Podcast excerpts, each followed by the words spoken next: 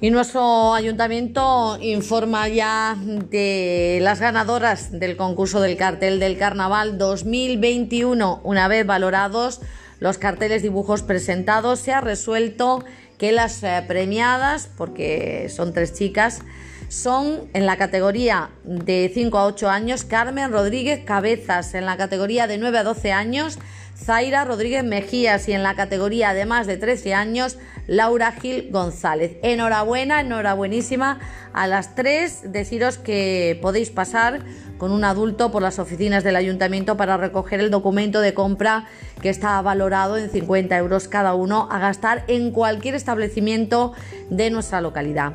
Y deciros también que mm, todos los trabajos que han concursado van a estar expuestos, van a permanecer expuestos en, en lo que es el Museo del Carnaval, que como sabéis está junto a la escuela infantil, en la zona del mercadillo.